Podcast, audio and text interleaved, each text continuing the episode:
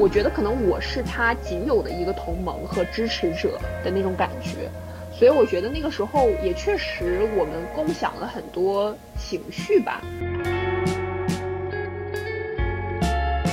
我妈就是这样子，她她会用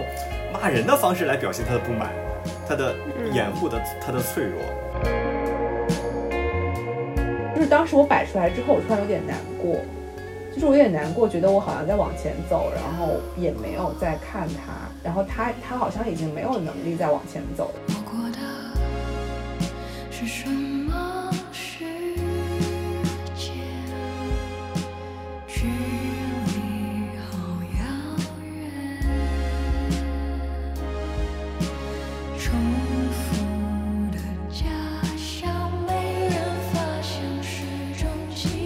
大家好，欢迎大家来到一尾图，在这里是一个服饰中的小小树洞，我们记录附近，也记录人。那今天呢，我们想聊一个在如此宏大和无力的现实面前，能够稍稍宽慰我们一部很可爱的作品，就是《青春变形记》Turning Red。我也请来了两位老朋友美林和三金，先跟大家打个招呼吧。大家好，我是美林。Hello，大家好，我是三金。其实我们开录之前已经积聚了一些负能量，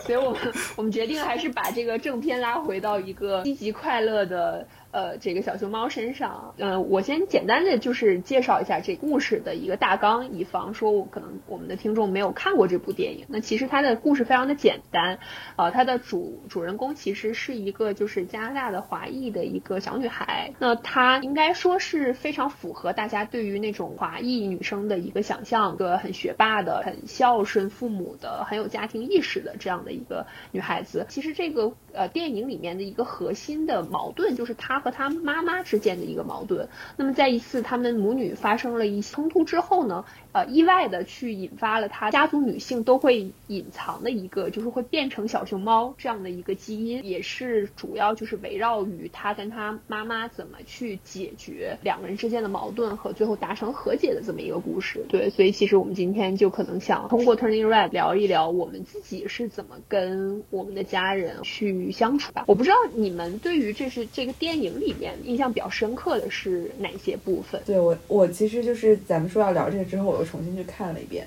因为我第一次看的时候，我就是整个就是就陷在了小熊猫的可爱里面，然后没有，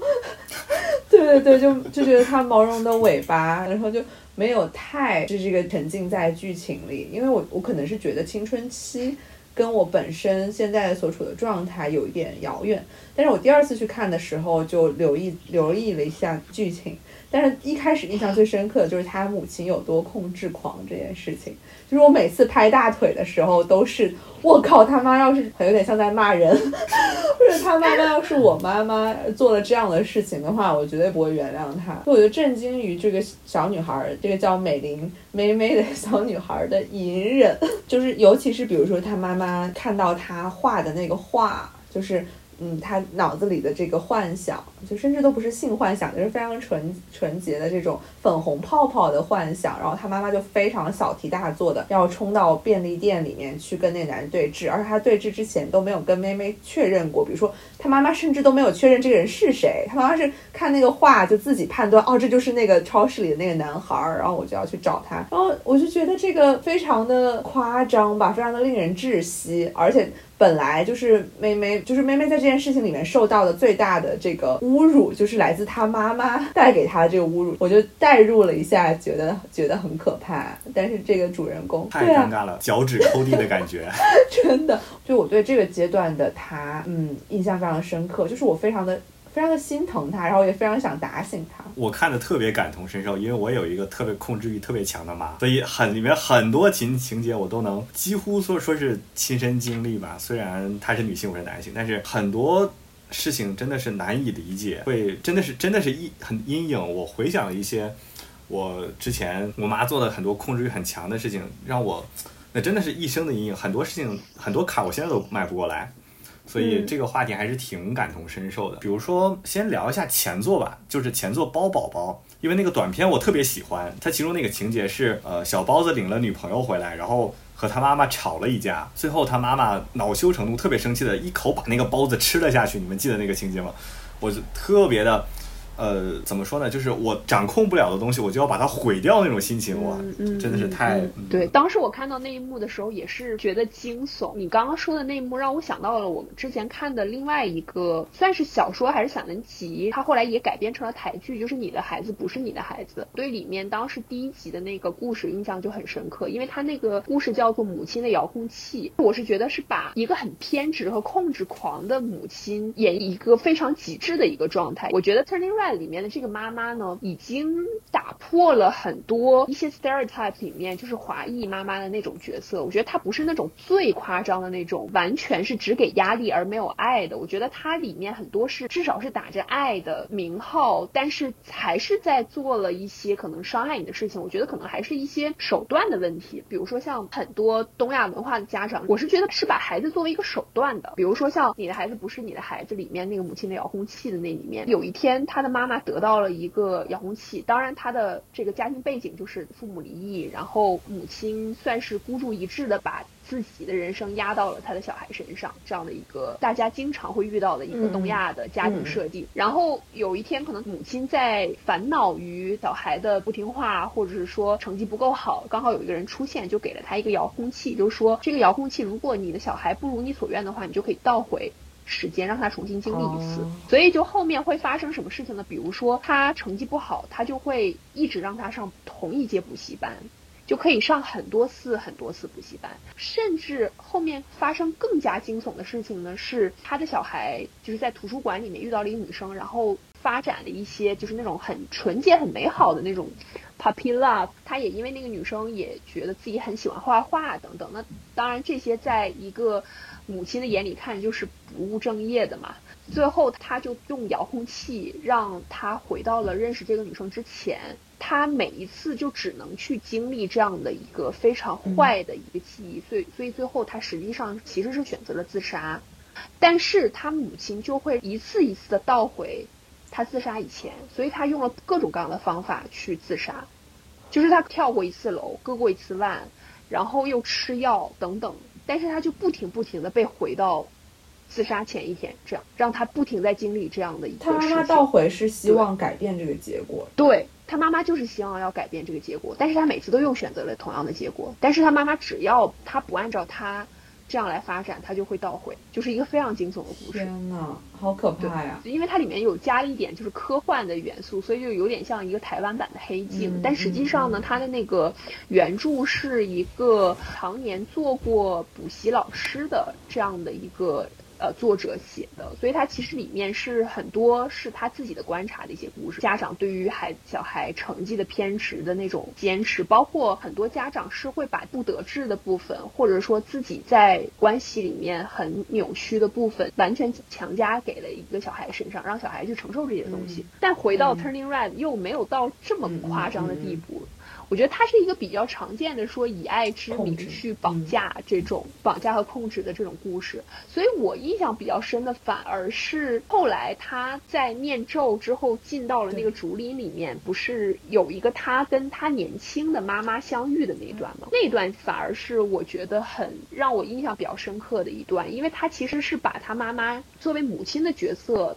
拽回了一个作为人的一个角色，作为也是一个小女孩的一个角色，她也很怕她妈妈的控制，就是她外婆的控制，然后包括她也很容易没有信心和要跟自己的。一些情绪去做斗争的部分，那个处理是很好的。包括最后这个小女孩做了一个和她家族里面的其他女性角色都不一样的选择，我觉得是一个认证一个多元性的一个好的开始吧。对，所以就是总体上来讲，还是一个正鸡汤，非常正的鸡汤。对，但是就是如果没有她治愈治愈她妈妈，就在竹林这一段的话，就是按理说这个小女孩也会像她妈妈一样，把他们家的这个控制狂。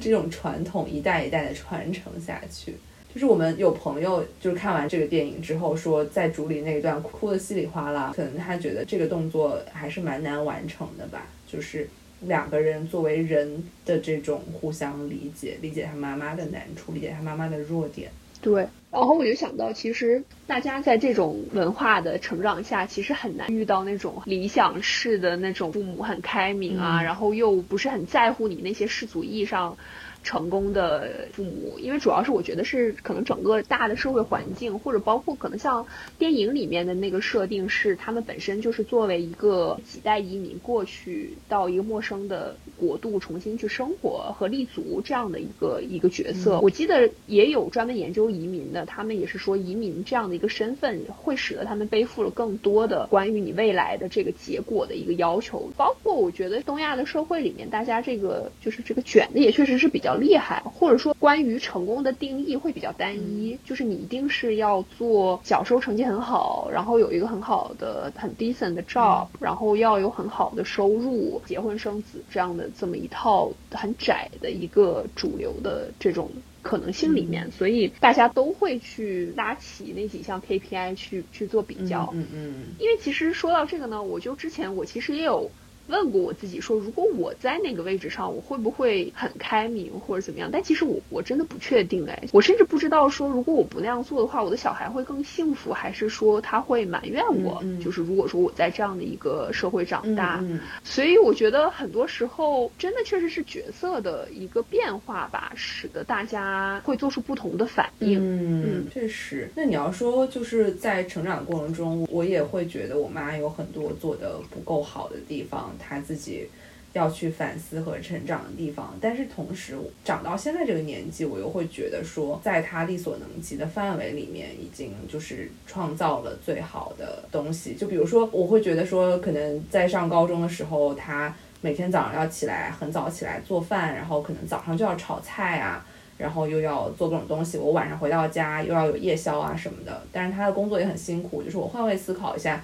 在我现在这种工作强度底下，让我再给一个小孩，我为他早起一个小时去做顿饭，然后晚上要接他回来，再给他做夜宵，我真的觉得我承可能承受不了这个压力，就是所以就是会去想说，我可能在这些方面肯定没有我妈做得好，包括我和我妈在高中的时候，就是我的压力很大，然后他的压力也很大，他工作上也有变动，然后我们那个时候也经历了，就是我爸爸在我高中时候去世嘛，所以就是我们两个都共同经历了一些就是比较艰难的阶段。但是我妈妈就可能保持了她情绪的高度稳定，就是包括她工作上，她也很努力，然后她就是希望不要影响到我的学习啊什么的。所以就是在这个过程中，可能也会有很多她做的不好的地方，比如说怎么去处理跟我的关系，比如说，嗯，我会觉得他很有控制欲，因为如果他几个小时在手机上联系不到我的话，他就会像疯了一样，当时找我们老师啊什么什么的。这个这个这个习惯就维持到了大学，你知道吗？大学有的时候他找不到我，我可能就在我可能就是在干别的，或者我就睡懒觉了。比如说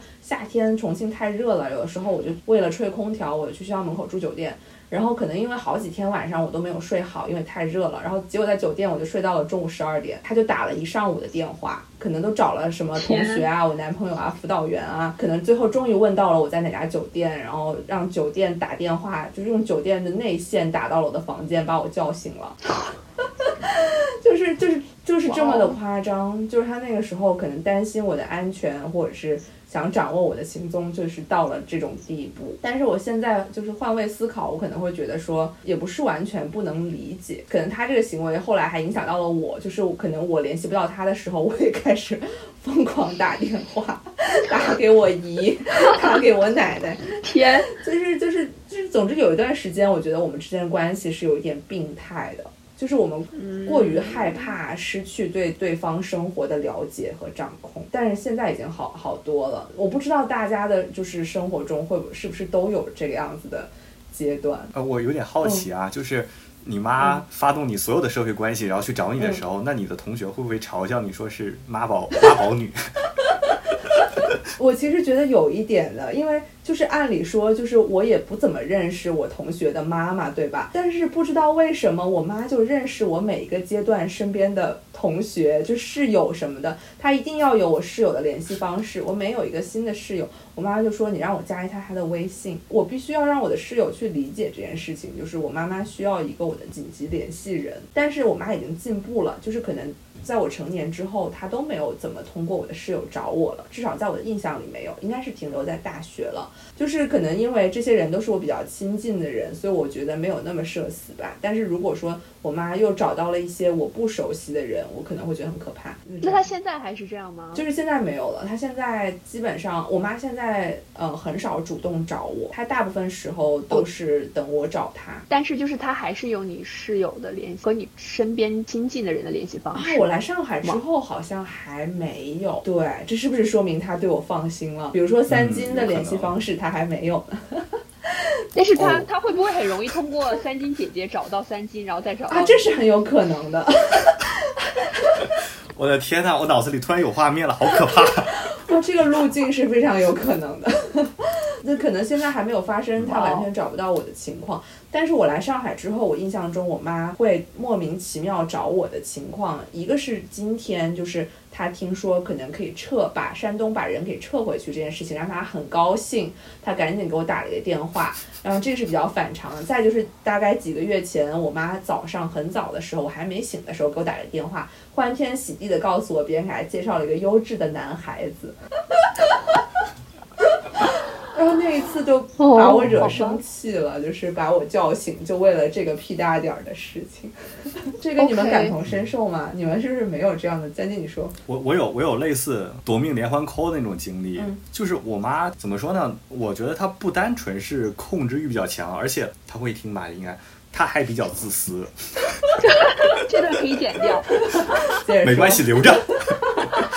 展开展开，在他觉得一个比较重要的事情的时候，呃，发生的时候，他会把这个事情拔到无限高的高度，然后尽全力把它促成。就比如说，有时候我在外面和朋友吃饭。然后有一次，他突然要弄一个支付宝的一个什么绑定手机的一个什么东西，他就直接给我拨了一个电话过来，视频电话过来。我说我给挂了，我说我在外面和朋友吃饭呢，我一会儿回去再给你弄。不行，再给我拨一个微信电话，我再挂。然后后来我把他那个微信给关掉，然后他又给我打电话，真的非常的社死。就是我我们本来一桌人欢欢喜喜的吃饭呢，然后突然。我不停的看手机，手机不停的震，让人那个很烦，你知道吗？那个震动的声音和那个手机的铃声啊。后来散了之后，我就非常生气的给他拨回去，我说你啥事儿这么这么重要吗？然后他说就是绑一个支付宝的微信，我气炸了，你知道吗？这么点事儿，你你搞得这么大的阵仗。我还以为多严重的一个东西呢，现在说起来没有那么生气了，但是当时我是特别的生气。后来这个事情应该就是我对我伤害最大，我一直迈不过来一个坎儿的事情，是我高考的时候丢了一个钱包，二十块钱加加一个月票，我记得太清楚了。当时高考你知道吗？心情还是很紧张的。我当时是我们书包要放在外面嘛，然后把钱包放在书包的一个一个兜里，这个钱包丢了，应该是被人偷了吧？因为我记得很很好的，我把它放在一个。放在书包里放着，然后我第一个反应就是我的天呐，完了，天要塌了，因为我要跟我妈说这个事情，而我当时预感到他会把这个事情揪着不放，后来果然是，当时我跟我同学说我丢丢钱包了，他们第一反应就是，哎，你身份证丢了没有啊？我说没有，他们就觉得哦，那没事儿嘛。对吧？一身份证有高考，然后其他钱不就二十块钱嘛？但是那二十块钱是我应该是第二天的午饭钱，我我还必须得跟我妈说这个事情，然后我妈就小宇宙就燃烧起来了，一定要让我去找到那二十块钱。然后我说这怎么找啊？那个考场都封起来了，怎么找？第二天就疯狂的给我打电话，应该是考某一科的时候，我我整个心情都非常的紧张。后来我妈做了什么事情呢？她给我班主任打电话，说我丢了二十块钱的一个钱包，然后她说她要去考场给我找这个。这个钱包，但是后来这个事情结果是什么呢？我班主任跟他说说了我一模一样的话，说这个钱包考场封着呢，你进不去，你也找不到，算了。然后这个事情就戛然而止。然后我妈就听了班主任的，我跟我班主任说了一模一样的事情，他听了班主任不听我的。嗯，这个事情让我很长时间过不去，因为我一直觉得我高考的时候，因为这个事情影响了很大的心情。如果没有这样的话，我会不会能考得再好一点，去一个更好一点的学校？而更重要的事情就是我跟我妈。掰扯了很长时间这个事情。我妈不承认她做错了什么，她那个理由都非常匪夷所思，就说什么那？你找着他二十块钱不是更好吗？然后 哭笑不得这个话。然后我大学的时候反复的跟她吵这个事情，我我想要让她承认她自己做错了，她的控制欲太强是不对的。直到现在她也不会承认这一点。OK，还是说她心里其实承认了，但是她不愿意在你面前？哎，有可能，很有可能是这个样子的。我觉得可能是那种家长的权威感。嗯，其实挺多家长会有这种感觉，就是说。我在孩子面前一定要一直是对的，就没有办法我一定要压你一头。对对，有一个权力结构在里面，我觉得这个也是很。但我觉得你们两个说的这个控制欲，好像又不是同一种控制欲。嗯，是的。我觉得美丽妈妈更多的是那种，就是她太怕失去你了，嗯的那种，是可以理解的。对。然后我觉得三星妈妈应该是属于那种一定要让事情按照自己的想法发生，嗯的那种那种控。控制欲是的，是的，嗯，是的。我觉得我的状况可能是我妈妈在我很小的时候，她的控制欲其实也是很强的。我觉得像是你们两个的结合体。她跟美丽妈妈像的点呢，就是说她也是很怕我受伤害。她的表现方式是很不喜欢我去我同学家，她有一点被害妄想，总觉得说我可能会被拐。你知道吗？就是我小的时候最经常被恐吓的事情，就是说你千万不要跟着陌生人回家，不然的话你会被拐卖。就是你知道拐卖这件事情，就是是我常。长期以来，在我头顶的一片乌云，还有一个，他就说你一定要处理好跟男同学之间的关系，不然的话他会泼你硫酸，对，并且会用大连晚报上面那种豆腐块来向我证明这件事情的真实性，知道吗？这样理解。所以使得我回想起来，可能我去过的我的同学或者说我的朋友家，真的就是一只手可以数出来的少。然后可能他会说，如果你想跟朋友玩的话呢，你可以把你的朋友请到我们家来，或者说在我们楼下的空地。在他目之所及的地方玩，他就会比较放心。我觉得对于你交什么样的朋友，我相信肯定很多妈妈也都会那种希望你跟学习成绩好的小孩一起玩啊，或者说家里条件也差不多的这样的小孩，因为他又很怕你被人算计啊之类的。我妈妈的性格是属于那种戏很多的人，嗯，就是她可能会在我小学，比如说一年级的时候，会跟我说，你们班的那个谁谁谁做了，比如说卫生委员，是因为他妈妈有给老师送礼之类的。天哪，这么早告诉你，他会，嗯，对，他会很早把这个人性的丑恶面揭露给我看，这样子，对。但是同时他又会说，我们不走那一套，就是在一个黑暗面要对应出我们要坚持人性的光辉的这种事情。所以后来发生一件什么事情呢？就非常打击和动摇了我，就是这个长期以来坚持的这个信心。就是我初中的时候，我记得我们当时第一次见到我们班主任，我们班主任就很直接的跟大家说，我们班的所有人都是走关系来到我的班的。我觉得这个也非常的奇葩，就是他就会直接跟我们这样说。嗯，我回去就说这怎么可能？就是你知道，我是一一路以来就是被我妈以那种他们谁谁谁虽然是这样来做的，但是我们可千万不要这样做。就 是你知道吧？是那种我们只要 我们一定要靠自己，我们一定要靠实力之类的。然后后来那次我回去之后，我就问了，我说我们班主任是这样说的，他会不会就是说的有点夸张啊之类的？然后他说，哦，其实也没有，我们也找了。校长，然后就是那件事情给我巨大的打击，我觉得真的是是一个三观的打击，真的是三观的打击。就是其实，在那之前，他就会一个是很怕我受伤啊，然后很像三金妈妈的点，就是说他对于实施的方式也是很有他的坚持，但是他可能主要的就是很纠结的事情，还是在于就是说培养我和我的成长的。这个部分，比如说他有一套自己的 schedule，我做完作业之后要写什么练习册，他有很多他自己的 idea，然后一定要让我 follow 他的那套东西来做。嗯嗯，包括我们逢年过节有很多亲戚来我们家的时候，他是。不让我去跟大家一起玩的，就必须要按照他 schedule 的那些东西做完。所以就是在这些事情上，他又非常的执着，他就是一定要按照他赞的那套方式来来去进行。我觉得这这一点又很像三金妈妈。所以呢，我就是在这两条线交织到了一个算是一个命运的转捩点，因为刚好也是就是我我爸妈离婚的这样的一个契机。我觉得就是可能在那个之前呢，他是一个一方面我也是很怕，第二呢，我是觉得我那个时候是很欣赏和。和敬佩她的，嗯，就是她当然也是那种我很想成为的那种女性吧。就是首先就是年轻的时候也很美，然后就是那种长发及腰的那种，就是很典型的美女的那种，也在工作上有她自己的成就。我觉得我最佩服她的一点是，她所有的事情非常的井井有条。我很爱看她做饭的点，是因为。她在我真的觉得她在厨房里很像一个将军，你知道吗？就是那种几个灶同时在做，并且她什么时间做什么，包括菜什么时候切，然后放到哪个盘子里等等，她就是很 organized 去思考过这些事情，行云流水一般的在很短的时间做很多事情。我觉得这个是我当是很佩服他的点。而我小的时候的性格是刚好他的反面，就是我是拖延症，也可能是因为他已经给我计划好了一二三，然后我觉得好像我做完了一二三，我依然是没有办法出去玩的，那我不如拖延着。做一二三，所以我就是属于那种就是一篇拼音会写到十二点的那种拖延症。嗯 嗯，对，是。然后我觉得是一种 是一种非暴力不合作健康运动，你知道吗？是的，是的，深有体会。但我觉得那个转折点是在于说他第一次把他很脆弱的一面暴露在我面前，然后我觉得就是我觉得可能有点像电影里面在竹林的那个场景，我觉得可能对于我来讲那个阶段就是一个我们两个之间的那种 magic moment 吧。就是可能一下子我们的权原本的那种很森严的母女的权利关系被打破了，嗯，然后他把他很坚硬的外壳打开了，然后展现在我面前的是一个很受伤的一个女性的形象。我觉得可能我是他仅有的一个同盟和支持者的那种感觉，所以我觉得那个时候也确实我们共享了很多情绪吧。就是那种那种时刻，可能是觉得我们只有彼此的那种感觉。其实他当时离婚的那个决定也是我帮他下的，因为他也当然会像一般的妈妈那样，会觉得说做这个决定会影响小孩，他会觉得哦，我这样去忍辱负重是为了你呀之类的。然后我就说那还是不必了，所以我就说那如果说你是因为为了我的话，那不如。我就我就替你做这个决定吧。我所以其实是这个事件之后，我们的权力关系其实是被打破了，嗯，然后会重新形成了一个更更平衡一点的关系，是一个更互相需要的关系，所以才会有后面就是我觉得我们不是那种会很经常联络的。我们虽然彼此需要，但是我们不是那种很经常联络的那种母女，就是我们可能平常一周通一次电话，甚至可能更长。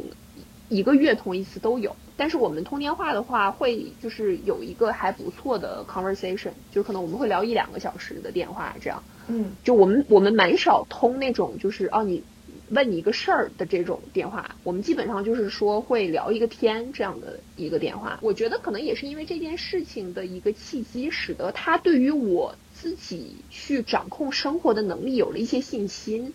所以后面很多的决策呢。其实实际上是我自己做完了之后告诉他，他也不会觉得有什么问题。然后我觉得就慢慢的形成了这么一个平衡。就比如说我当时要去哪儿读书，考什么学校，学什么东西，然后包括后来来了香港等等，我觉得包括现在可能跟什么样的人在一起啊之类的，我觉得其实他都不太会过问了，因为我觉得那个时候我们已经形成了一个新的 boundary 在这边，就是大家。可能各自有自己处理好的一个处理自己生活的这样的一个状态，嗯，然后大家料理好自己的事情，再去关心彼此，但是不干涉彼此的这样的一个一个动态平衡吧。我觉得这个这个是真的是因为是这个契机。我觉得如果没有这个契机的话呢，可能就也会比较像普通母女的这种关系。对，所以我自己倒是还挺感恩有这么一个事件的。这个契机是发生在几岁啊？那时候多大？那个时候我初二。哦，对，还还是小女孩。嗯，对对对，就差不多，可能就是这个电影里面的这个年纪吧。年纪，嗯，对对对对对对对。哦，啊，其实刚刚听他说的蛮多点，我都挺感同身受的，就是关于跟妈妈的，就是权力关系发生。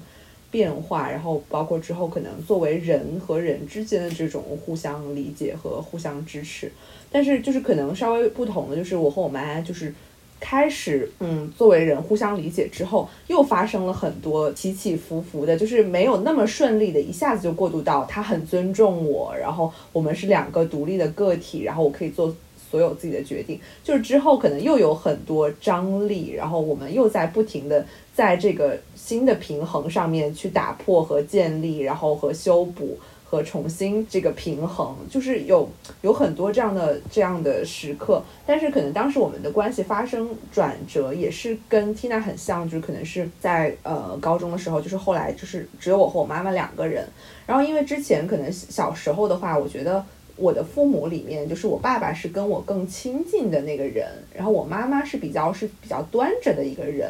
所以我妈妈可能那个时候还不太是我想成为的女性，因为可能我妈妈想就是在我小时候，我妈妈她工作太忙了，然后嗯，然后所以她就她就在我面前，我就会觉得她是一个比较。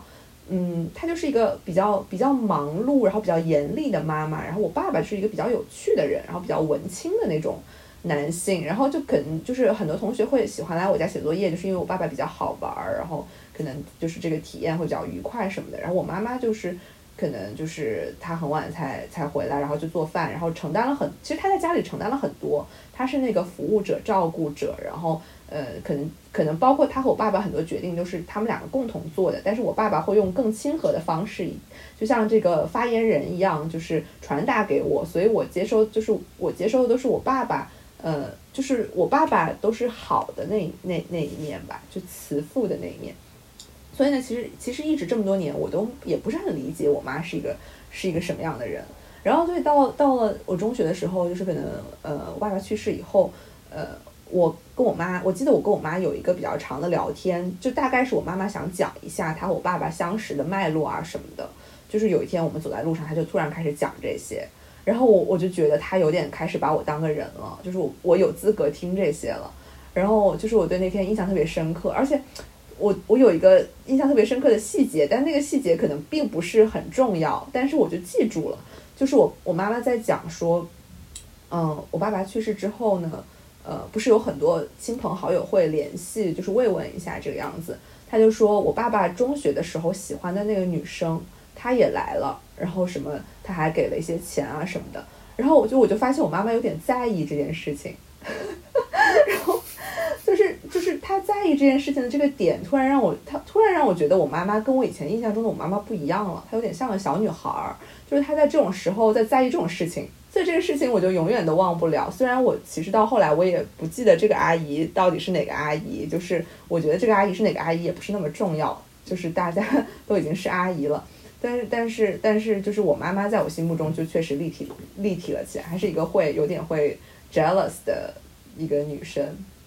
然后呢，就后来可能这么多年，就是我读大学啊什么的，就是我妈妈嗯。她就一个人生活什么的，我就开始对她也有担心嘛。就像我刚刚说的，就是我联系不到她，我也会想说，哦，她一个人生活，她会不会生病了，没有人照顾，或者是说他会不会不安全什么的，我也开始有这种担忧了。所以这种时候，可能，嗯，就我就会想要说，呃，想要问问他是不是也需要一个人陪伴什么的。所以那时候，我妈妈也展露出了她也她的一些脆弱，就是说她她确实也想要找一个新的陪伴，但是很难啊什么的，就是也没有人能给她介绍很靠谱的对象。所以那个大学的时候，我就注册了，就是那种什么百合网世纪佳缘。然后就我就假装我是我母亲，然后在网上找一些同龄的男性，就是我偷了我妈的照片到了电子相亲角，假装我是我妈去找人聊天。然后后来可能就是到了要见面这一步呢，然后我就会跟对方说，其实我是我妈的女儿，但是我我要帮帮她做一个筛选嘛，所以呢，就是如果你能接受的话，我们就出来见个面。然后我用这种方式有有出来见叔叔啊什么的，就是我后来通过这种方法把一个人送到了他面前，但是可能也没有那么合适，而且我妈妈也觉得这件事情比较好笑吧。但是总的来说，我觉得当时就是因为我比较担忧我妈妈，所以我就是我觉得我自己是 skip 掉了一个阶段，就是我会介意她身边出现的人，就是我会介意新的人来到我家，或者是我妈妈要开始新的恋情。就是我发现我可能那个阶段我不知道有没有，或者很短。但就是很快我就跳到了，我希望我妈妈她有快乐的生活，然后她能有自己的伴侣，然后她能够重新有她的快乐啊什么的。就是因为我在就是这件事情上，基本上对她完全是表示了支持，无条件的支持，所以我会期待说她在我的事情上也能给予我同样的无条件的支持，她相信我的选择。就是因为在中学的时候，我交男朋友，我妈都很反对嘛，那我能理解，可能是因为我当时太小了，她觉得影响学习什么的。但是到后面的阶段，可能我都已经研究生毕业了，然后嗯工作了，然后我交男朋友，我妈妈还曾经表现过非常强烈的反对，就是反对到她可能就是要哭啊什么的，就是情感勒索，你知道吗？她就会说什么，她晚上睡不着觉，一想到我交了一个这样的男朋友，她就上火啊什么什么的。然后甚至就是后来他拿出拿出了必杀技，就是在奶奶家，然后让他和奶奶两个人，就是两个女性，然后开始对我对我进行一些批评教育，然后就是导致我在家里就那段时间我觉得很委屈，就是我怎么又成了一个宝宝，我怎么又成了一个需要你们就是对我进行教就是谆谆教导的这样的。的一个一个一个阶段，我是蛮不能理解的。这件事情就是后后来我跟那个男生真的分手了，我甚至都分不清楚分手这个决定有百分之多少是我自己做的，然后百分之多少是我妈妈的影响，我奶奶的影响。但是他们当时确实给了我非常大的压力，就是他们当时做了很多理性分析，这些理性分析我一句都没有听进去，但是他们对我的情感勒索非常有效，我能感受到他们的难过，然后我感觉我对他们的难过负有责任。这件事情是是有绑架，是有是有成功绑架到我的。然后其实我都有在思考，就是我自己跟他们界限没有画好的一点，就是他们很容易情感勒索我。他们只要对我的某一个决定，就是他们不需要表现出生气，生气可能没有那么有用。他们表现出伤心，如果他们表现出伤心和失望，这个对我就很很有毁灭性。所以就是嗯，在我跟这个男朋友就是分手事件之后呢。就是经过了多年的反思，我有跟我妈妈就是谈过这件事，甚至我妈妈自己，她会主动提起这件事情。她会用什么方式提起呢？她会说，当时那个事情是你自己决定的啊，不能怪我。她就会动不动就自己说起来这件事情，然后我就说我没有怪你，但是你你你能不能不要再说了？就是我没有怪你，是。就是是我的隐忍，是我的克制，是我在自己身上找原因。但是你不需要一次一次再一次就是提起这件事情来确认你自己没有做错。我说，在我的角度看来，你确实没有做的太对。然后我说，就是我们如果我们都是一个成年人的关系，你相信我的选择的话，你没有必要对于我交往的人做出你那么强烈的一个表达，你那么强烈的意见表达。你再不喜欢他也好。就是我觉得也没有必要，所以现在我觉得我妈对这件事情她自己也是有反思的，所以现在的话，就是我依然会可能会告诉她说，哎，我最近呃，就是可能在跟这个男生就是聊天或者什么的，然后我妈妈就会聊一下说啊，这是一个什么样的人啊，然后我讲完之后，我妈妈可能会说，哦，就她可能会觉得说也有不靠谱的地方，但是她刚要说，她就憋回去了，她就她会自我控制一下。对，他的自我控制下。如果他不小心说多了，那两个月前就发生过这样的事情。他他觉得他不小心说多了，然后他又给我发了信息说：“哦，妈妈应该鼓励你的，然后就是应该要给你勇气去，呃，就是追求你自己想要的东西。”就是他又给自己这样就是找补了一下。我所以我觉得他他在这件事情上是有成长，但是这个成长的代价就是我们中间有很多很多的拉扯，有很多很多的不愉快。然后包括我后面中间有跟他哭诉过很多次啊什么的，就是他用这个方法来对我，我也用这个方法来对回他，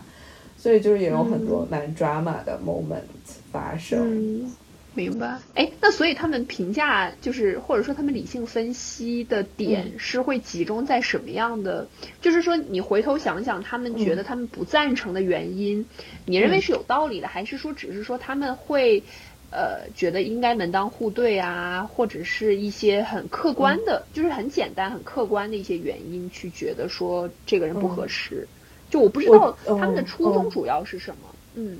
嗯嗯，我觉得其实也蛮容易理解的，就是他们提出的一些点也是世俗，就是可能呃大家会认为的一些点。就比如说我当时那个男朋友，就是他比我大十岁，然后又是香港人，然后可能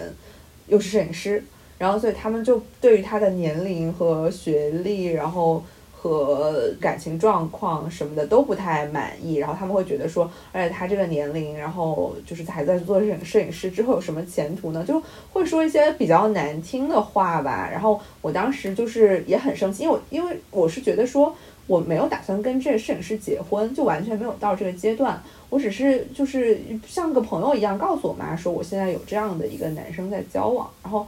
但是他就已经开始就是想很多很多很多东西了，然后就开始想我们的未来啊什么什么的。我明白，就是刚刚我为什么那样问呢？是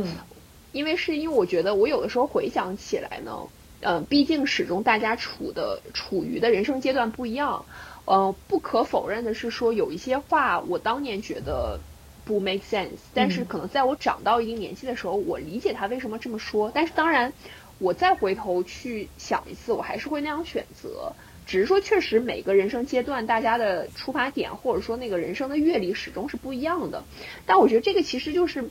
每一代的代际之间都会有这个问题，因为。你的父母始终比你多活了那么多年，然后他回头告诉你这个他的人生经验，那个人生经验，但是就是作为还在成长的你，肯定都会觉得我为什么要听你的？我就是要不撞南墙不回头，不然我怎么去习得我自己的人生经验呢？如果说我事事都只是听你的教育，但是又有一些呢，我会觉得可能真的只是说时代的变化使得他以前的一些经验不再适用了。就比如说，我觉得你刚刚说的那个例子就很合适。因为他们以前的这种婚恋观吧，就是因为他们的婚恋是一定绑在一起的，所以它整个就是会是一个 package，然后不以结婚为目的的谈恋爱都是耍流氓之类的这种，我觉得是局限于那个时代性，所以他没有办法想象更多样的关系的可能性。我是觉得会有点鸡同鸭讲，因为你要的东西和他们想象你要的东西本来就不是同一个东西。那我们不是在一个基于一个大的前提下在讨论这个事儿。就其实没有什么太大的意义。回到我跟我妈妈相处的过程，我觉得可能我们三炮算是你的的一个反面。我觉得我在那个 magic moment 很 intense 的大家 share 了很多情绪之后呢，大家回到了一个各自保持在线内的这样的一个状态。因为我们都不是那种很容易和很善于去表露情绪的人。就是我我觉得我妈妈是一个很倔强的人，她非常的没有安全感。然后我觉得暴露情绪这件事情对于他来讲是不安全的，所以他很多事情他会闷在心里，然后使得我觉得可能这个会影响他在 relationship 里面的沟通。对，然后我觉得这个这个部分其实也有影响到我后来去处理我的关系里面很多事情。然后我觉得我自己也在就是去处理这个我我认为需要去改进的部分，然后使得我们的所谓的母女关系可能支撑的部分就可能没有你。的那么多，因为始终我们的联系不是那么的频密，就我觉得可能我们属于用一个回避的方式去尽量的让大家泾渭分明。基本上可能我在做决定和很多很不确定的时候呢，我可能会更倾向于自己去消化，或者是说跟我的朋友去聊，而不是跟我的父母。就是我最我通常都是我自己 process 了整件事情，OK，我做了一个决定之后，我就告诉他，告诉他，就是对，同样的就是说，可能在我我在一些很艰难的时刻，我没有 involve 他们参与进来，我觉得这个也是一个事实，我会把它作为一个保持界限的一个副产品，嗯，对，就是可能我也。没有情绪绑架你，你也不要来情绪绑架我的这这种感觉，对。但是我现在有的时候会反思，说这是不是一个好的方式？但当然，这个是最容易操作，就是因为做切割是一个最好解决的办法。但是它是不是一个好的办法，或者说我可不可以再耐心一点，让它处理的更好呢？就是我我觉得我这两年其实也在努力的去想这件事情。嗯，对，那你觉得做切切割的这个方式有困扰到你妈妈，或者是困扰到你吗？就是为什么需要改变？你觉得？嗯，其实我们没有聊过说这个方式好不好，而是说可能大家默认的就接受了这种方式。我觉得对于我自己来讲的话，确实可能会比较辛苦，就是在一些很就是可能情绪压力比较大的时刻。但是可能我已经习惯这样去处理了之后呢，也就都也慢慢习惯了。点可能也是最近的一些事情吧，包括我最近也是会跟我爸爸有一些 long conversation，然后这个其实是。在我的童年时期比较少的，就会或者比较偶尔会发生的事情，甚至他以更开明的方式接受了一个，就是我做了一个很不主流的决定，这件事情是很超出我的预料的。我发现其实可能是他希望能够更多的跟我交流，而摆出了这样一种他很理解我的姿态，或是愿意去为了亲近我而接受我所做的一些决定。所以我觉得可能我在。我在这个过程里面能感受到了一种他们的妥协，嗯，所以我我也在去反思说，呃，我我这边是不是也应该去做一些相应的的一些就是努力吧？对，我觉得可能是这样，但当然我也不会很很 pushing 的说，哦，我们现在就开始要进入到一个怎么样的？因为我觉得我还是很 appreciate，就是大家这么多年形成了一个稳定结构的一个一个这样的 boundary，使得我避免了我同龄人至少百分之六十以上的家庭矛盾。对，所以我觉得这个就是说有有利有弊吧。但确实可能，我觉得相对应的是说，在很多很就是可能对人生很重要的阶段，我基本上都是自己来处理这些事情。我觉得这个是相对应的副产品。所以你是不是这几年的话，就是可能你不太会感受到父母把一些期待，就是他们想要你生活的方式，再强加在你身上这件事情了？其实基本上可能我本科之后，可能我高考之后，他们就没有太强加这件事情了。因为首先我的所有的就是那个时候的所有的决定，其实都没有 involve 他们来参与了。但当然，我有的时候回想起来呢，我又会觉得说，其实有的时候他们可能会给我一些我现在这个时间点回看，我觉得可能是有价值的意见。但是可能当时是因为。比较一意孤行，所以就是比较比较勇的，也比较莽的去做了很多决定。你回过头看看呢，就是说，如果说你吸收了更多的大家不同的人生智慧，会不会有一些不同的想、不同的想法或者不同的选择？我觉得这个也是肯定会有的。可能从那个时间点之后，他们应该就慢慢的在不停的这个呃，就是这个这个成长的过程当中，也感受到了。呃，应该说是放弃了一些幻想吧，就是因为我觉得对于很多人来讲，就是高考算是一个很大的人生的节点，但是我也基本上是选择这种方式来处理，然后包括后面很多事情，我也基本上是处于一个我不对你有什么期待，就是我不我不会期待你对于我有什么助力，但是可能同样的，我也不希望你去绑架我的这种，我觉得是一个 trade off，对。嗯嗯嗯，所以说我觉得就是可能这些年打了这样的一个底，使得大家都知道自己彼此的 boundary 在哪。对，这个我还蛮羡慕的，听起来就是我感觉画边界这件这件事情，我比你做的要晚，就是对，可能不不会是早到，就是可能高考结束上大学什么的。我就记得可能考研的时候，我还因为选专业就是或者要去哪里的事情，我们有嗯争吵过啊，或者是包括。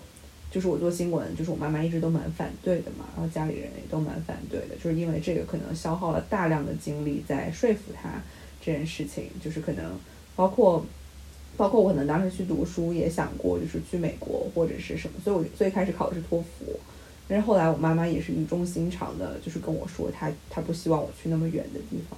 就是。他会觉得说，我去了，就是他他觉得我去了就不会再想回来。他会觉得他把我越推越远，而且他通过他自己的努力，就他之前很 proud of，就是自己可以靠自己的努力送自己的女儿出去留学这件事情。但是他后来越想越不值，就说我通过我自己的努力把我的女儿送走，就是我为什么要这样做？他那个时候就直接跟我这样说，他说你走了之后，那如果我生病了怎么办？就是那个时候稍微说了几句绑架我的话。然后我立马就那好吧，那那要不就算了。我也能理解，就是他会有这种担忧，而且他的担忧有道理。那我那我觉得去香港也是一个选择，就是可能对做新闻来说，香港也是一个不差的选择嘛，就是也是一个更有更现实的选择。所以其实这些选择我也都没有后悔过，但是确实是在回顾很多就是人生选择里面，好像它都有它的成分在。就是都都有，就是我必须要去听他的意见，就是不管最后的选择是怎么做下来的，比如说读新闻是我的坚持，就是我一定要去做的，但是这背后一定是有他大量的，就是他的意见在这个选择的挣扎里面，我要我要去听和我要去 argue，可能就是这几年才会才会好一些，但可能与此同时也会像你说的，就是可能在一些。嗯，时刻我也会去寻求他的 support，就是不管是可能情绪很低谷的时候，我也尝试过，就是去找他聊。就所以我觉得我我和我妈之间的一些友谊，可能也是在一些我比较脆弱的时候建立的。就是因为在我比较脆弱的时候，他对我没有要求，对我也没有期待，他对我只有温柔。然后，然后呢，所以可能也会建立了一些友谊。然后。嗯，现在的话，我会觉得越长大之后，就他他越来越发现，他并不需要给我一些特别实质性的帮助，或者是特别重要的意见，可能他也给不了。就是我们的发展，也就是跟他的知识范围也没有那么多重合。慢慢的就是可能友情的部分会越来越多，然后父母的控制的这部分会越来越少。但当然，他也会不停的提醒你，就是他就有点像这个是世俗标准的代言人，他会时不时的跳出来提醒你一下，说哦，你现在到这个年纪了，应该做某一件事情。然后他可能会做这个角色，但是他不会特别强硬的告诉你，就是你不做就会怎么怎么怎么样。三金呢？哇，我听了你们好长的故事，我发现为为什么插不上话呢？因为。呃，真的是完全走向了两个方向。就你们都有和父母和母亲有一个呃某种意义上和解的一个过程，但我是没有的。你想，我连连让他承认一个小小的错误都做不到，所以，呃，我们最后的结果就是大大学的时候，我义无反顾地报了一个离家很远的地方。我当时报志愿的时候，直接把山东整个省都排除了，我绝对不要留在省内，因为我妈是当时在还没退休，是在。呃，在汽车站工作，山东省意味着她车程半天之内就能到，太危险了，你知道吗？所以义无反顾的出省，离报了一个很远的，坐火车一天一夜才能到的地方。好像是从高考之后，我的感觉就是我确实是变成了家里的某种程度上的一个客人吧。除了寒暑假，在没有在家待过很长时间。之后可能就是疫情的时候，二零年初疫情的时候，在家待了比较长的时间吧。我也很少会和我妈去像你们这么有这种真正意义上很实质上的沟通。后来在不断的拉扯之后，觉得也许我们还是离得远一点，各自过各自的生活，然后更好一些。嗯，对，所以我我听你们的。故事还是还是很羡慕的，我也希望和我爸妈能能有一些真正的不是那么涉及到家庭地位的那种那种谈话，但是这种信任在很久之前就被摧毁了。给你们讲个故事，很有意思，就是小时候犯错误了，我妈老喜欢打我，然后他有一个恶趣味就是什么呢？他打我之后就会给我一个日记本，说你把这个事情给记下来，然后 然后我就被迫要写下来，然后我又。不好意思写，我就会写今天妈妈狠狠狠地批评了我。那个日记本就就变成了一个挨打的记录本。就这个事情导致我非常的抗拒写日记，包括我从来不会和他谈论感情的话题。比如比如说我谈恋爱了，我也跟他说我没谈。嗯，为什么他还 judge 你？对对，而且而且他们评价这个事情的角度永远是从世俗和功利的角度，所以呃，暂时的。结果就是我们，我觉得我们可能需要距离拉远一点，先把自己的生活过好再说，这个样子。我刚刚想说的就是，不知道为什么，我感觉就是三星的故事，这个故事在男生里面好像还蛮典型的。就是我不知道为什么，我感觉男生和父母能够就是进行一个比较高质量的沟通和完成跟父母和解这件事情，通常都来的比较晚，或者是来不了。就是好像跟女孩子不一样，好像女孩子到了某一个年龄就。主动或被动的，就是好像要做这件事情，就是或者是在我身边是这个样子。我我猜吧，因为可能男生的父亲这边总是会更更更端着一些吧，我也我也不太知道。我觉得可能是因为就是就像是您说的，比较典型的家庭分工可能会是一个。严父慈母这样的搭配，就可能像美林家里的这种分工，可能是一个不太常见的分工。然后，如果再加上又是这个母亲承担了大部分育儿的责任的话，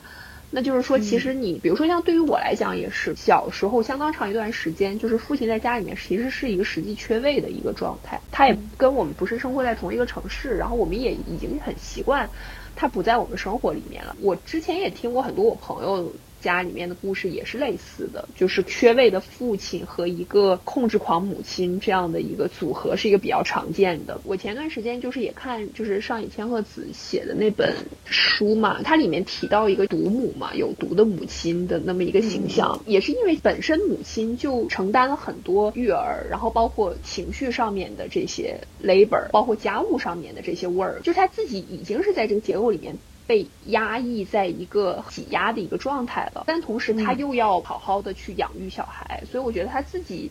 的压力就会非常的大。我觉得可能像刚刚美玲说的，就是女生容易跟母亲有这样的一个 conversation 的契机，可能也是因为善于沟通，可能是一个比较被认可的女性气质，会沟通，或者说就是跟女生沟通。是一个很正常的一个事情，大家不都说什么就是养女儿是一个小棉袄啊之类，就会很贴心啊。反而我觉得，如果说是男生的话，很典型会成为一个妈宝男。对，我就比较好奇，为什么有男妈宝男这个 term，但是没有妈宝女？是因为没有妈宝女这个现象，还是因为妈宝女在这个？妈宝女现象在社会上更容易被接受，我觉得妈宝男这个现象会更易见。觉得可能有两个原因，一个原因是因为本身可能重男轻女这件事情还是会存在的。妈妈生了一个男孩子的话，可能他自己在家庭里面的地位其实是会 secure 的嘛，他很容易把那些爱和他对于这个家庭的那些很多东西投射在。这个男生身上会给他很多的这个资源，因为其实我们这一代是独生子女，其实是不常见的。独生子女是家里唯一的希望嘛，就不管说你是子还是女，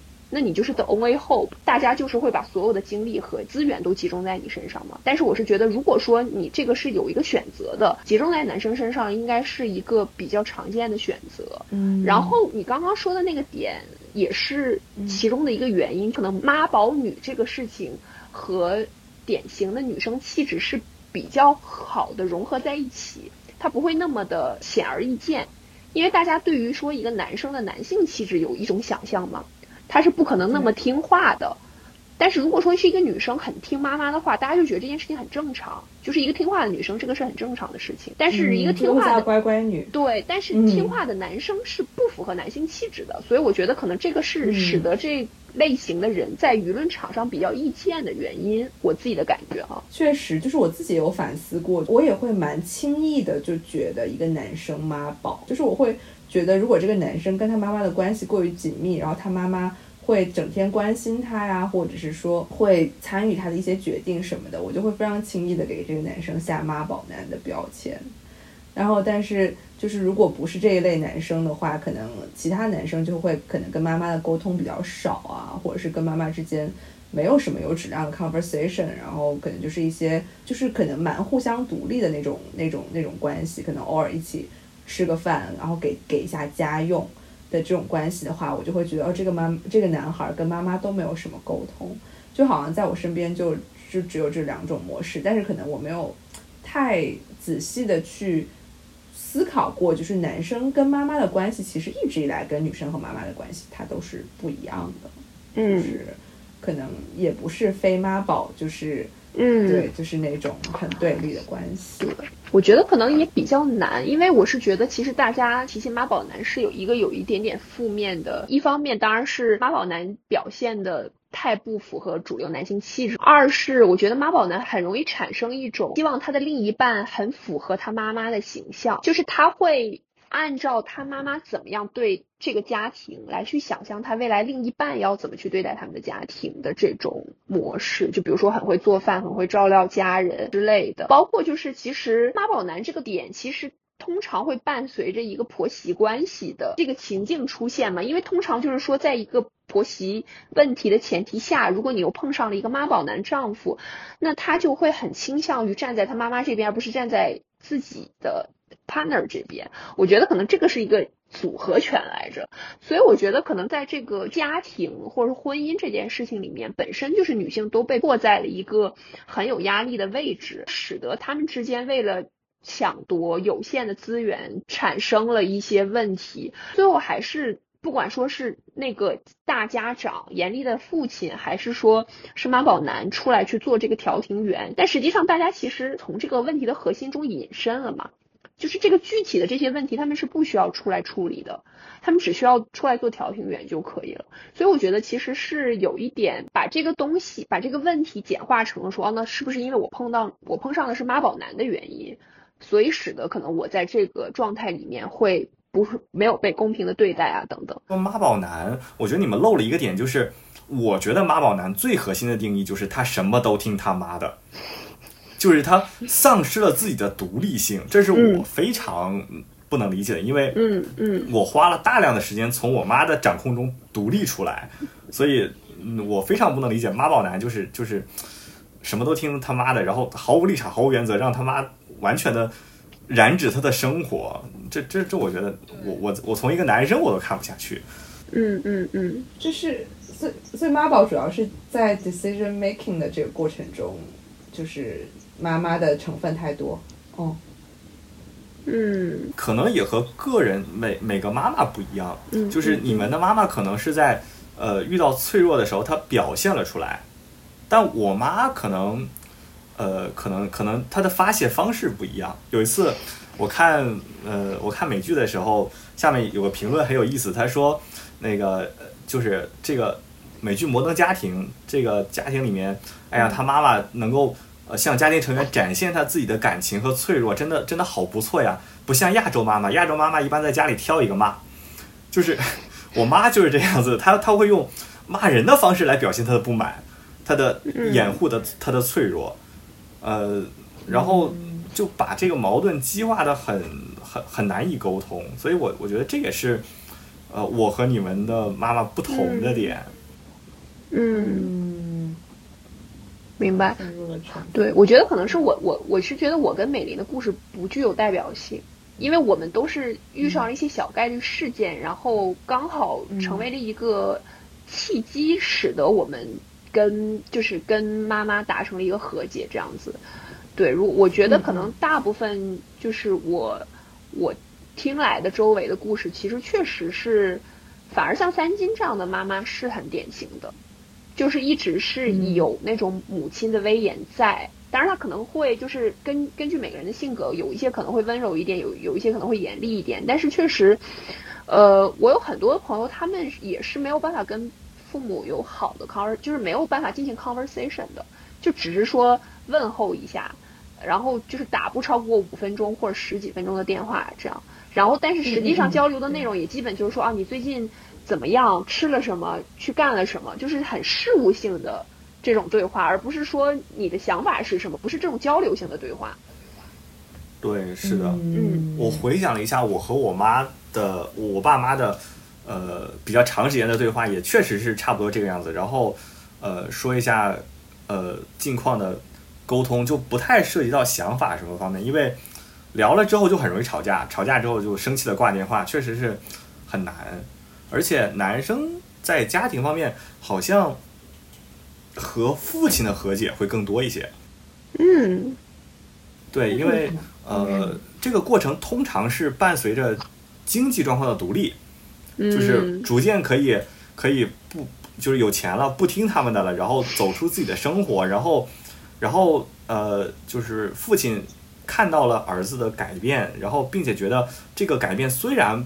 不不是我所能认同的，但是好像也不错，那我就默认，嗯我就接受了。哎，这个样子好像好像和母亲的关系也差不多，应该也是这个样子吧？就是是一个呃逐渐成长和逐渐松绑的这样一个过程。所以之前我看到一句话说，成长在某种意义上是一种弑父，我觉得还有那么点道理。嗯嗯，这个就是很弗洛伊德的说法嘛。但是确实，我觉得其实你说的这个点也是说，它实际上还是一种强弱关系的转换嘛。就是说，实际上它里面就是始始终存在你们的这个关系里面有一个强者，一个弱者。可能小的时候你没有能力的时候，那那个强者就是你的父母。然后可能等到你有能力去照料你自己的生活，甚至可能，呃，你达到了他们没有达到的高度的时候，那其实就是强弱进行了一个转换嘛。然后甚至可能有一些有一些强弱转换之后，还可以左右你父母的生活，比如说接接过来啊之类的。对对对对，然后因为我突然想到，就是我之前有有听说过有一个人的研究是专门是关注，呃，就是来大城市帮小孩带孙子孙女这样的一批老人。他在他的研究里面，其实就是就发现这些老人就是他们的家庭也是不错的，就是至少可能在深圳那样的地方，或者说就是在大城市吧。就是也都住的是不错的小区，但是他们就说为了在这个就是算是寄人篱下，到自己小孩的家里面寄人篱下，更有一些尊严感，他们会在照顾孙子孙女之外，会去做一些副业，就这些副业可能甚至会是收纸皮之类的，就是看起来不是那么 decent 的一个照，或者说去其他的人家里去照顾小孩。然后但至少这样的话会让他们有收入，使得他不必就是完全白吃这样。我觉得这个还还挺有意思，而且我觉得这个其实也是跟这种就是家庭劳作不不太被认可为一种工作有关吧。就是说大家的那种，就是所谓的不管是弑父，呃也好，还是说就是这种强弱关系的对比，一定是依赖着在事业上或者说钱上面有一个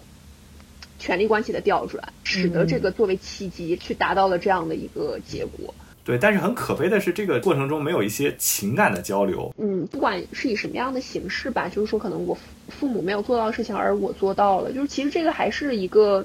还是一个很强者的思维嘛。就是说，有点像，对，嗯，我觉得这个可能是人类身上残存那种动物性。一个小豹子长大成为一一只可能能够帮助家庭抵御风险的更强大的一个人之后，呃，老的这个就要退下来的这种感觉。说这，我突然想到，其实我在香港那几年有找过那种就是家庭治疗的那种，就是辅导，就有点像心理咨询的那种。然后那个时候就是。他就问我，其实我想解决的问题主要是什么？然后我就说，可能我更想解决的问题是，嗯，就是跟我妈妈之间的就是关系。但是我又其实没有一个很具体的议题，我只是希望说我们的关系能够更平等，或者是更有边界，或者是，但是我那个时候其实没有想出这些理论，我只是觉得说我们的关系让我没有那么舒服。然后我是希望我们能够去调整我们的关系，然后然后慢慢的才开始去找说这个关系不舒服是因为什么？可能是因为边界感的缺失，可能是因为他的越界，就是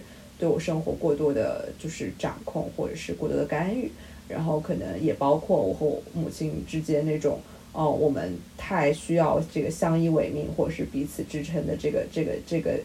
这个念想太重或是什么，然后。所以那时候就其实就是呃，就是那个辅导他会，他会他他有让我尝试去拿，就是在现场找拿了两个娃娃，就是说你你你在这里找两个公仔，然后你觉得就是可以找一个代表你的，然后找一个代表你妈妈的，然后其实我有点不记得我找的是哪两个公仔，但是他让我摆摆一个，就是大概是你们现在的关系，就是呃你们是怎么样，就让我摆一下这两个公仔。然后我就摆了一个，就是我其实就是我就是在向前走的，然后我妈妈就在后面站着，然后就是我就感觉我妈妈其实她是原地不动的，然后她是站在那儿，然后她看着我的背影在向前走，然后就是当时我摆出来之后，我突然有点难过，就是我有点难过，觉得我好像在往前走，然后也也没有在看她，然后然后她她好像已经没有能力再往前走，就像我们刚刚说，就是那个强弱关系的变化，就是妈妈不会再变强了。其实只有你在变强，然后可能他还在变弱，或者是什么，然后所以就当时摆出来之后，我就会觉得说，那我如果一直往前走，不不回来看他的话，就是不不转过来看他的话，他会不会也很难过啊，或者什么？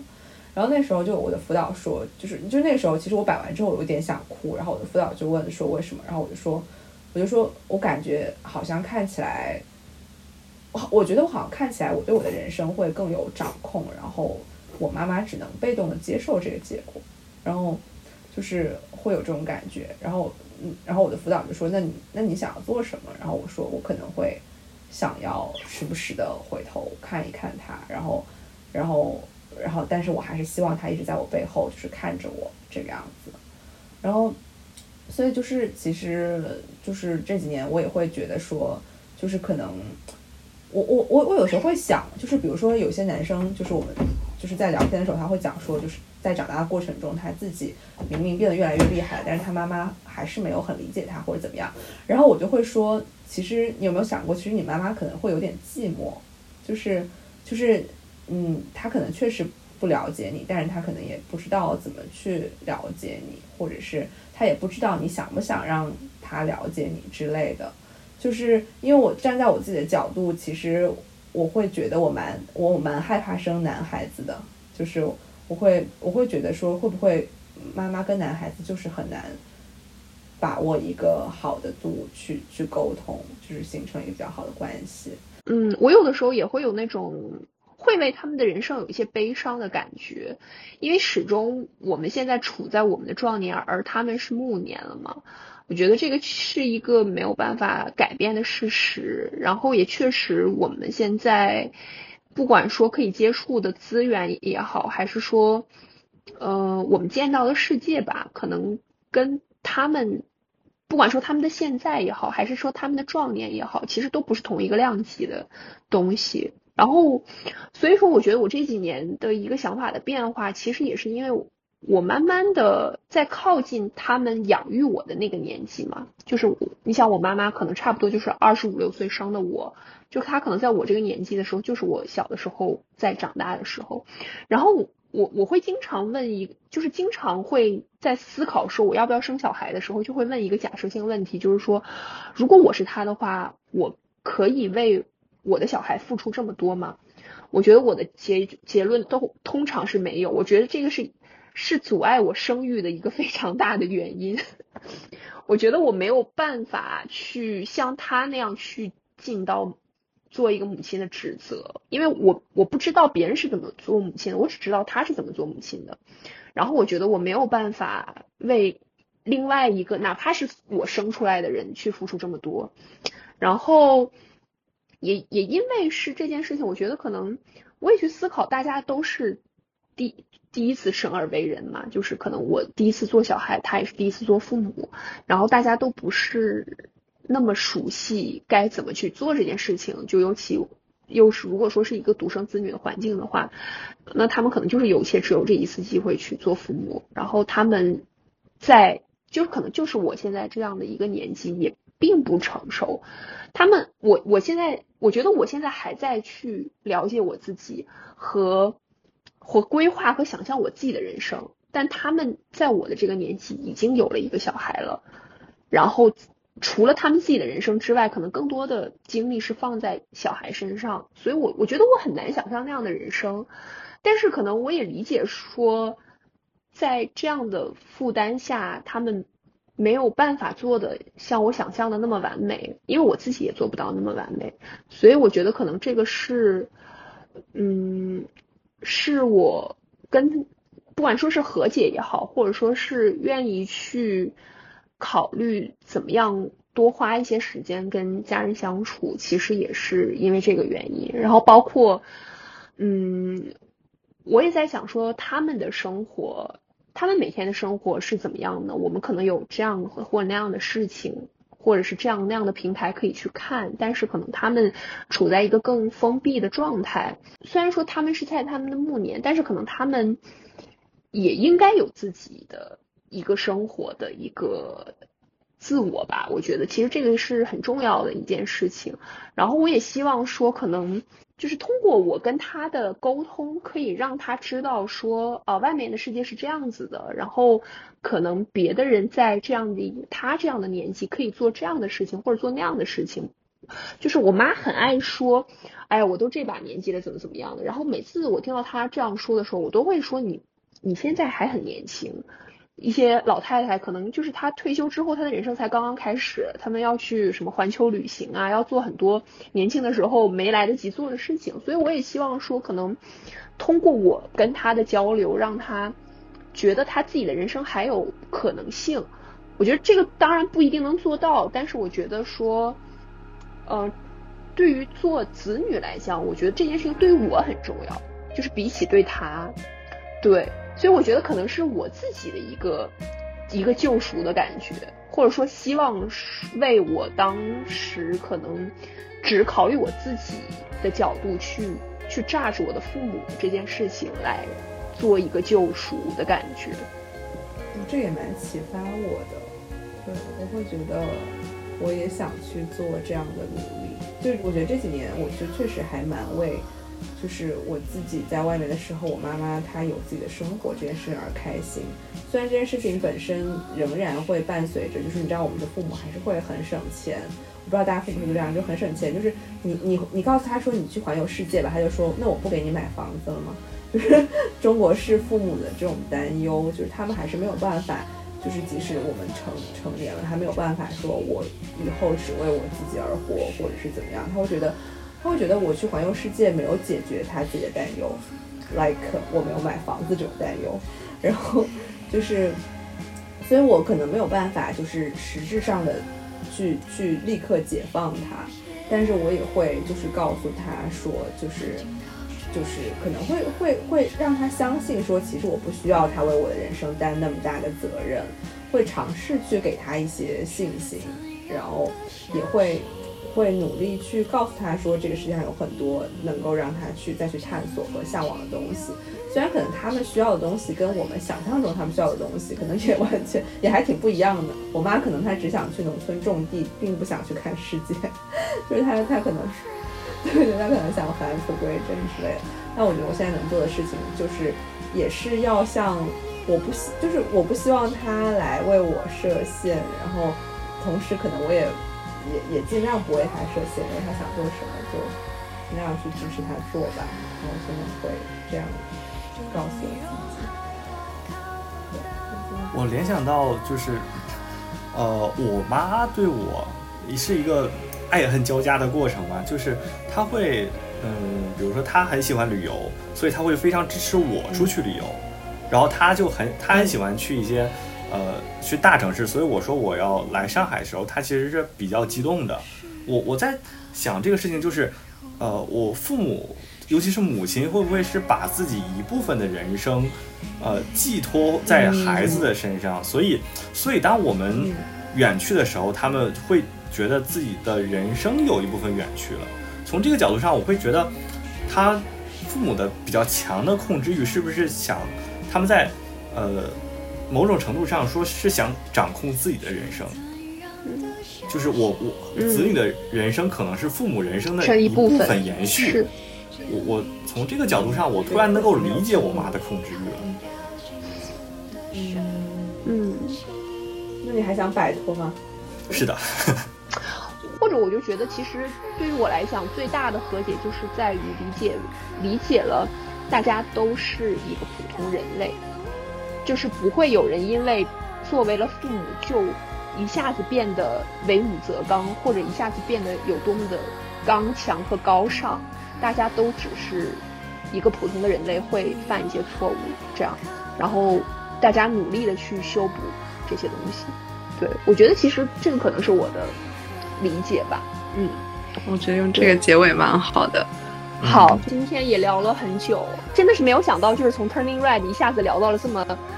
这么 deep 的原生家庭的问题。但是我觉得就也也非常感谢大家的分享。那我们今天就先这样，谢谢大家，谢谢，拜拜。到这里，下期再见，拜拜，嗯，拜拜。